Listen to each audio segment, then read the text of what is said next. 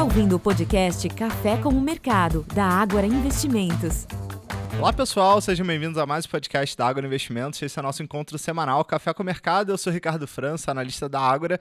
E hoje tenho o prazer de dividir aqui o espaço com dois analistas do nosso time, Renato Chanes. Tudo bom, Renato? Tudo bem, Ricardo? Tudo bem, pessoal?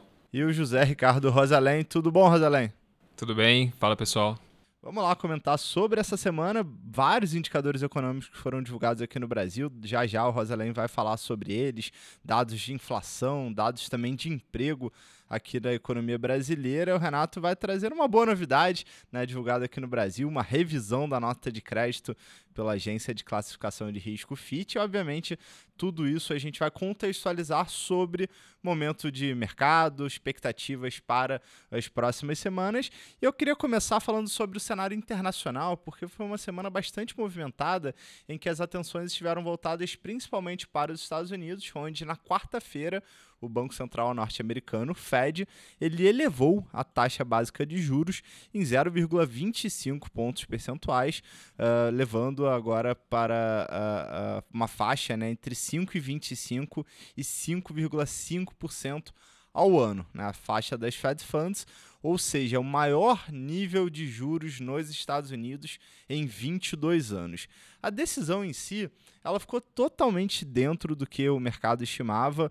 É, eu lembro que na quarta-feira, né, assim que foi divulgado a decisão, os ativos eles mostraram aquela típica volatilidade, mas no fim não houve uma tendência única. As bolsas norte-americanas, na própria quarta-feira, elas acabaram fechando sem um viés único, mas oscilando entre bandas estreitas, ou seja, não houve, pelo menos de forma imediata, uma grande reação a essa decisão de juros. Agora, logo após a, a decisão em si, o presidente da instituição, o Jerome Powell, ele fez, ele concedeu uma entrevista coletiva e em sua entrevista, o Powell ele reiterou que o comitê ele tomará, tomará suas decisões futuras de maneira oportuna e a cada reunião a depender da evolução dos dados. Ou seja, para aqueles que imaginavam que o Fed pudesse né, colocar um ponto final, sinalizando que esse seria o último aumento de juros, a gente não chegou a essa conclusão. Né? De fato,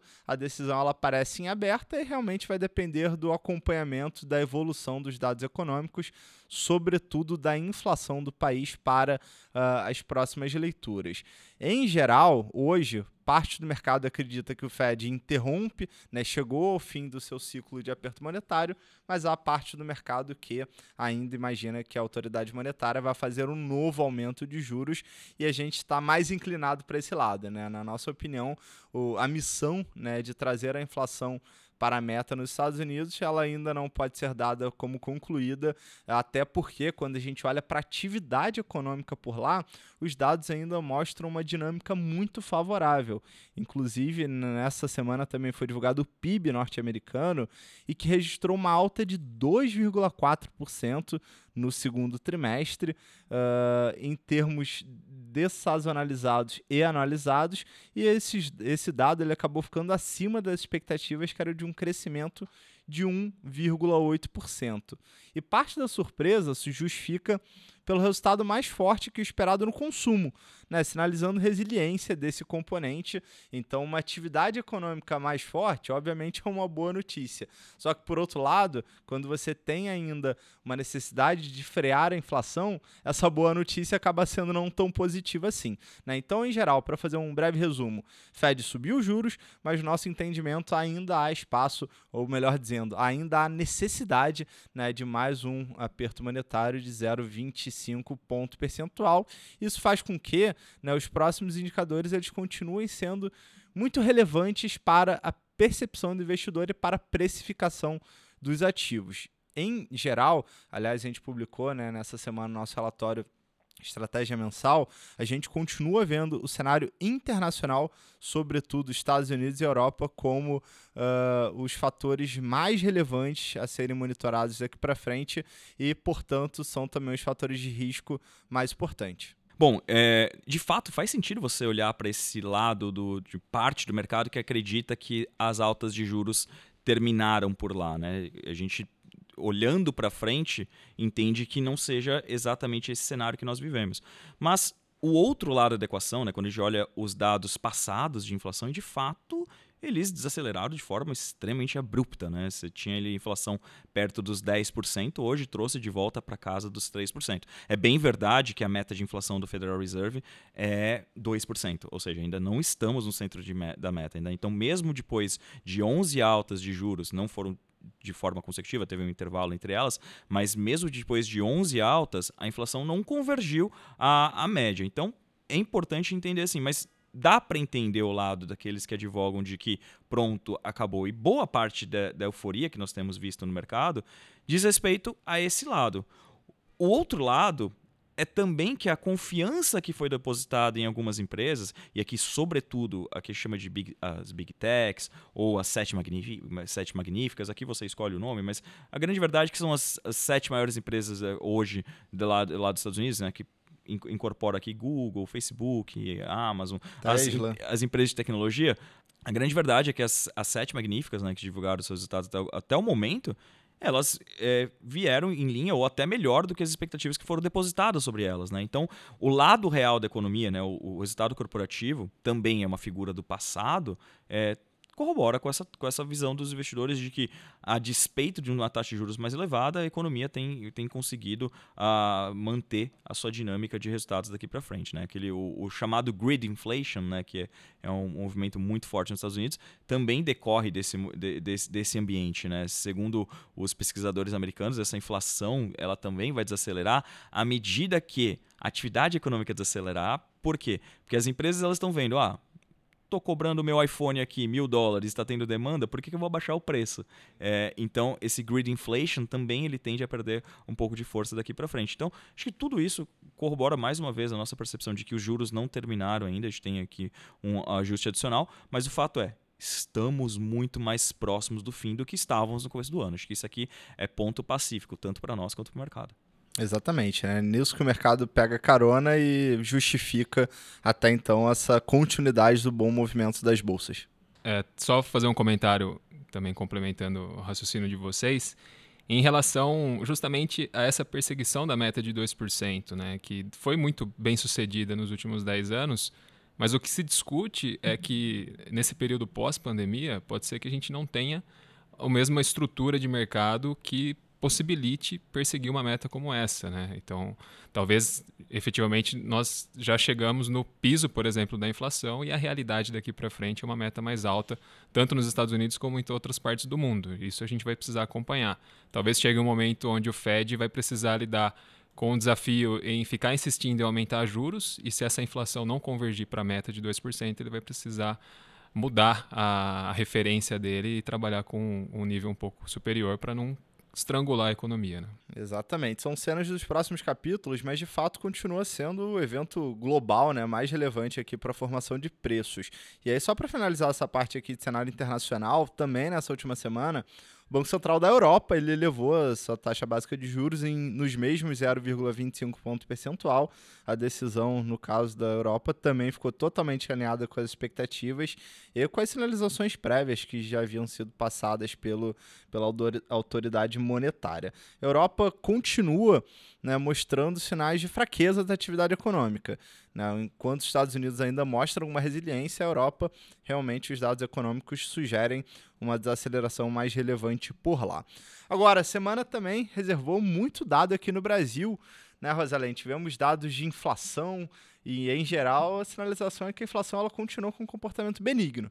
Né? E isso deixa o mercado cada vez mais ansioso pela próxima reunião de política monetária aqui no Brasil, agosto, todo mundo de olho na esperada queda de juros. Né? Exatamente. O grande destaque dessa sexta-feira foi o IGPM. O indicador recuou 0,72% na variação mensal em julho, após uma queda de 1,93% no mês anterior. Esse resultado veio praticamente em linha com a mediana do mercado. É, no ano, o IGPM acumula uma queda de 5,5% e no acumulado dos últimos 12 meses, ele apresenta uma deflação de 7,72%. É, analisando a abertura dos dados, o índice de preços do atacado, o IPA, recuou 1,05%, que é explicado pela queda de 1,87% do IPA agrícola e um recuo de 0,75% no IPA industrial. O, de maneira geral, o IPA ele continua registrando deflação em seus principais grupos e esse, esse movimento permanece influenciado principalmente pelo resultado do IGP.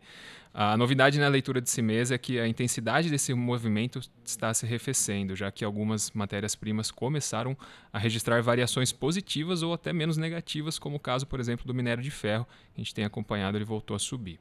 É, essas leituras mais baixas do IPCA do ano, que estão sendo verificadas em junho, julho, agosto, elas não devem continuar, na nossa visão, no segundo semestre. O IPCA deve voltar a acelerar na métrica do acumulado nos últimos 12 meses, na nossa opinião. A gente projeta um IPCA encerrando o ano ao redor de 5%, final de 2024 e de 2023, né? E para 2024, próximo a 3,9%, já dentro da, da banda da meta, né? É, e já condicionando esse corte de juros também vindo em linha com, com esse cenário que a gente, que, que a gente usa como cenário base. Maravilha, Rosalém. E ainda nessa semana aqui no Brasil, né, a gente teve uma novidade super relevante, é, importante para a sinalização, né, se estamos ou não na direção correta, que foi uma mudança na nota de crédito, né, Renato? Exato. Na quinta-feira, a Fitch, a Agência Internacional de Risco, ela alterou a perspectiva da nota brasileira né, de, de é, B negativo, B, duplo B negativo para duplo B né? mas com um panorama neutro, ou seja, a, possibilidade de ter upgrade daqui para frente, pelo menos no curtíssimo prazo, parece, parece, parece bem, bem remota. Né? Acho que aqui a gente tem que ir com bastante parcimônia essa informação. Primeiro, porque primeiro que a, a, essa agência, ou todas as agências, elas, elas costumam olhar dados passados para tomar as suas decisões. Então isso aqui reflete muito mais o que aconteceu daqui para frente do que necessariamente vai acontecer daqui para frente.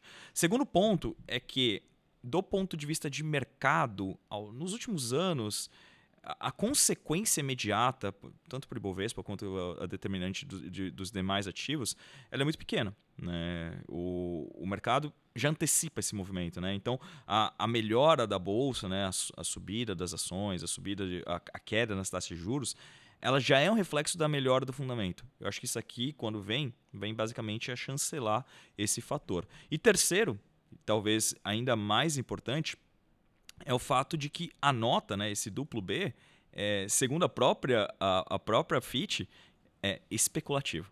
Né? Ainda é um grau especulativo. Nós não estamos ainda em grau de investimento, né? Ainda precisaria uma longa, uma longa jornada. Na verdade, até parafraseando a música, né? São dois passos até o paraíso aqui ainda, né? Você precisaria ter duas elevações para que de fato você se tornasse o investment grade. E aí, é, acho que é importante essa discussão, né? Quando ele vier, né? Porque aí sim você começa a é, trazer algumas nuances importantes para o nosso mercado, sobretudo no que diz respeito a, a possibilidade ou não de investir. Né? Muitos fundos, sobretudo aqueles é, fundos estrangeiros e aqui principalmente aqueles ligados à pensão, né? então fundo de, de pensão do professor do Canadá, fundo de, de previdência de algum outro país, esses fundos eles têm restrições regulatórias. Né? Quando você olha lá no regulamento dele, ó, você não pode investir em tabaco, você não pode investir em mineradora, você não pode investir em nenhum país que tenha que não tenha investment grade. Então você torna o Brasil, entre aspas, investível. Né? E aí você, principalmente nesse momento que nossos pares são o que ele está chamando de, de uninvestable, né? não são investíveis, é, Rússia em, em, meio a uma guerra, é, problemas, problemas políticos em outras, outros países na, da, da região, tudo isso faz com que o Brasil vá cada vez mais se tornando a bola da vez. Só que alguns passos são, são necessários, né? A própria FIT, é, acho que sem muita surpresa aqui, né? Acho que não muda nada do que a gente fala, do que o Dalton Gardman, nosso economista, fala, o que a Maria Clara, do nosso time de economista, fala, né? Os próximos passos são fundamentais, como, por exemplo, o avanço do arcabouço fiscal nesse segundo semestre, o avanço de uma, de uma, reforma, eh, uma, reforma tributária que seja de fato eficiente e traga ganhos reais, tanto para a população, mas principalmente para as empresas, ao longo dos próximos anos. Né? Então, tudo isso é, é uma sinalização positiva, mas para efeito prático, mercado, ah, vou comprar agora a bolsa porque a Fitch ou a Moody's ou o S&P deu deu upgrade, eu acho que não, gente, eu acho que não é não, é não é por faz aqui. preço, não né? faz preço ainda. Eu acho que é, sim, é mais uma sinalização de que estamos na trajetória correta, mas não é aquele gatilho que a gente precisava. Ah, perfeito. Realmente é uma boa notícia, né? Capa de, de jornal. Obviamente, os economistas discutiram isso porque é algo relevante, mas não chega a fazer preço, né? No, no próprio dia que saiu a, o anúncio, foi logo pela manhã, eu lembro que a bolsa estava operando até em queda, depois acabou até virando, fechou em alta, mas não fez preço porque está muito mais associado a uma melhora de fundamentos que é, é notável e não é de hoje. E né? já foi precificado, né? Acho que a prova máxima disso, a gente está gravando esse, esse podcast sexta-feira por volta do meio-dia, né? É, a, a bolsa acumula queda de 0,30%, né? Não, não fez preço algum, né? Não, tanto para cima quanto para baixo, né? Basicamente mercado ok, legal, mais um reconhecimento aqui, mas é, nesse momento é quase uma menção honrosa. Exatamente. Tivemos então é, um breve resumo aqui dessa, dessa semana, né? E lembrando também que ao longo da semana algumas empresas divulgaram seus resultados referentes ao segundo trimestre de 2023. Aliás, a temporada de balanço está ainda muito no início. Né? Eu diria que na, nas próximas duas semanas, que aí sim a gente vai ter um volume expressivo de empresas é, tornando seus números públicos. Na, na própria na, na próxima semana, a Petrobras informa seu balanço referente ao segundo trimestre. E aliás, eu queria fazer um, um, um ponto de atenção, porque ainda nessa sexta-feira, provavelmente à noite, a empresa deve anunciar qual vai ser a sua nova política de remuneração acionista, que inclui a distribuição dos dividendos. Então, isso é um ponto importante para a gente avaliar e, obviamente, no decorrer dos próximos dias, a gente vai trazer a, a nossa avaliação sobre esse fato que a Petrobras deve divulgar. E nessa última semana, a Vale publicou balanço, né? Então, olhando aqui entre as grandes empresas do Brasil. É, das empresas que eu cubro, eu acho que eu, que dá para dar maior destaque é, são duas, né? A Vale, claramente a, a, mais importante, e Santander. Não Santander em específico, mas por conta da leitura cruzada que você pode ter para os demais. Né? O, o, o, Santander, ele costumeiramente abre a temporada de resultado para os bancos e está todo mundo muito de olho, né? por conta dessas discussões relacionadas à JCP, que a gente já colocou notinha ao longo da semana, que é sim algo muito impactante para os bancos, mas ainda não está definido se vai ser aprovado ou não. Então, acho que nesse momento é algo totalmente sem controle nosso. Então, acho que é uma discussão que talvez seja até quase infrutífera, porque deve vir acompanhada de algum, algum, alguma ajuda do governo para não ter uma desaceleração muito abrupta da atividade, né? Porque quando você regula o setor bancário, naturalmente você aumenta o custo do crédito, naturalmente você reduz a disponibilidade de crédito para a população, naturalmente você reduz a atividade, o crescimento da atividade econômica. Mas alguns pontos são interessantes aqui do resultado do Santander. Foi fraco, tá? Assim, já indo direto ao ponto. Mas talvez o principal ponto aqui seja a melhora no resultado da tesouraria. Tá? E isso que a gente vai começar a ver não só no, não só no Santander, como nos demais bancos privados, é, em decorrência da queda da taxa de juros. Né? Não a Selic à vista, mas a Selic, entre aspas, lá na frente, né? A taxa de juros futura. Essa taxa de juros futura no último trimestre, no último trimestre né? entre, é, entre maio e junho, teve uma queda muito forte, né? Principalmente no mês de junho, foram quase 300 pontos retirados da curva longa, né? Então isso já começou a se refletir nos resultados. No caso Santander, isso não foi suficiente ainda para trazer o resultado de tesouraria para o campo positivo né, para vocês verem como é impactante para um banco essa oscilação também das taxas de juros. Né? O resultado que ele tem com o mercado, que a gente chama, ainda continua negativo, mesmo com a taxa de juros fechando quase 300 pontos. Mas ele já está caminhos largos aqui para o próximo trimestre já ter virado para o positivo. Isso deve acontecer também com o Banco do Brasil e também deve acontecer com o Itaú. E esses dois já, já tinham resultados positivos com o mercado, então a tendência é que eles melhorem ainda mais os resultados positivos. Né? Na próxima semana a gente começa a ter mais bancos divulgando seus números. Mas claramente o principal destaque aqui fica por conta da Vale. E eu diria que não foi o resultado, tá, Ricardo? O resultado em si. Não diria que foi frustrante, ele veio bastante em linha com, com expectativas, né, que eram relativamente baixas, mas na linha final Aí sim a, frustração foi grande, mas a linha final é explicada por vários fatores não caixa, então eu não entraria nessa discussão. Mas o grande detalhe desse resultado, na verdade é além do resultado, foi o anúncio, né, o, finalmente o anúncio da divisão de metais básicos. Né? Desde o começo do ano é algo que a gente bate muito na tecla tem um tesouro escondido dentro do, do balanço da Vale. Ninguém está dando atenção para isso. Aparentemente, nessa sexta-feira também o pessoal não deu muita atenção, que as ações da Vale caem mesmo, e, e mesmo após a, o, anúncio de, de, o anúncio disso. Mas é um destrave de valor e uma, e uma mudança de chave, na nossa opinião. Tá? Então, a Vale anunciou que fechou uma parceria com um, um, grupo de empresários né, e um fundo da Arábia Saudita. Vai vender 13% da operação dela. É, então, é 10% para um fundo, 3% para outro fundo, pelo equivalente a 3,6 bilhões de dólares. Tá? Para vocês terem uma ideia, nós estávamos pensando em algo como 10%, não 13%, e a 2,5 bilhões de dólares, ou seja, veio bem acima do que se esperava. Para vocês terem uma ideia, isso avalia o múltiplo né, da, divisão, da divisão de metais básicos em quase 12 vezes o EBITDA da divisão. A Vale negocia 4, ou seja, quase 3 vezes mais do que o múltiplo consolidado da Vale. É, uma conta de matemática aqui, fazendo, fazendo uma conta, a gente entendia que essa, essa operação por si só deveria destravar um valor em torno de 3%. Olhando para frente, é, a gente entende que isso pode destravar um valor de até 25% do valor de mercado da Vale.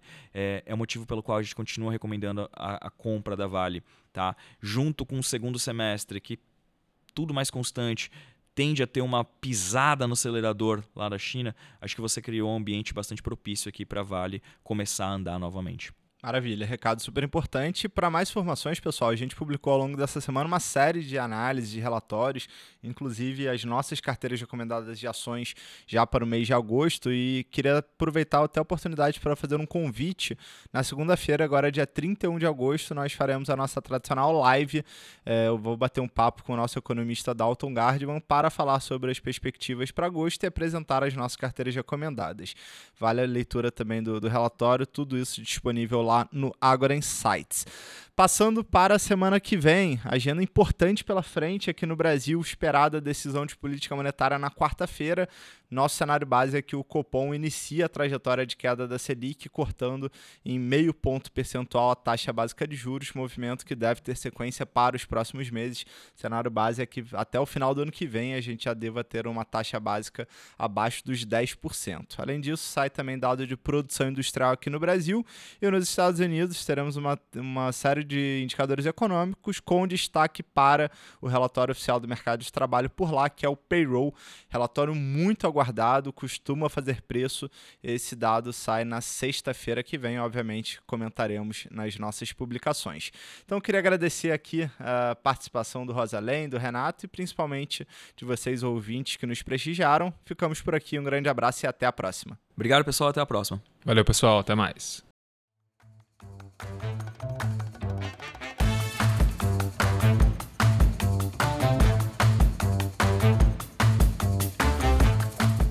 Este podcast não representa promessa de compra e venda ou recomendação de qualquer ativo financeiro, sendo única e exclusiva responsabilidade do investidor a tomada de decisão. Consulte os riscos das operações e a compatibilidade com o seu perfil antes de investir. Rentabilidade passada não é garantia de rentabilidade futura.